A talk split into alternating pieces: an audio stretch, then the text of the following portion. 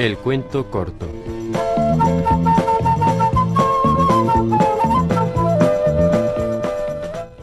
Un incidente cotidiano del que resulta una confusión cotidiana. A tiene que cerrar un negocio con B en H. Se traslada a H para una entrevista preliminar.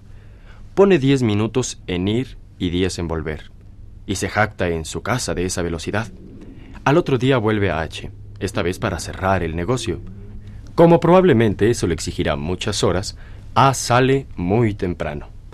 Aunque las circunstancias, a lo menos en opinión de A, son precisamente las de la víspera, tarda diez horas esta vez en llegar a H. Llega al atardecer rendido.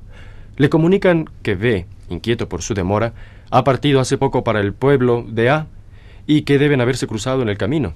Le aconsejan que espere. A, sin embargo, impaciente por el negocio, se va inmediatamente y vuelve a su casa. Esta vez, sin poner mayor atención, hace el viaje en un momento. En su casa le dicen que B llegó muy temprano, inmediatamente después de la salida de A, y que hasta se cruzó con A en el umbral y quiso recordarle el negocio, pero que A le respondió que no tenía tiempo y que debía salir enseguida. A pesar de esa incomprensible conducta, B entró en la casa a esperar su vuelta, y ya había preguntado muchas veces si no había regresado aún, pero seguía esperándolo siempre en el cuarto de A.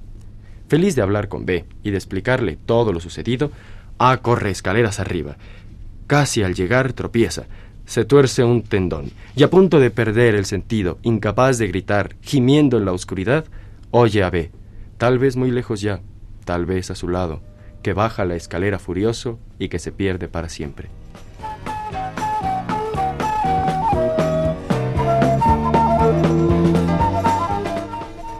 Este fue un cuento del checoslovaco Franz Kafka.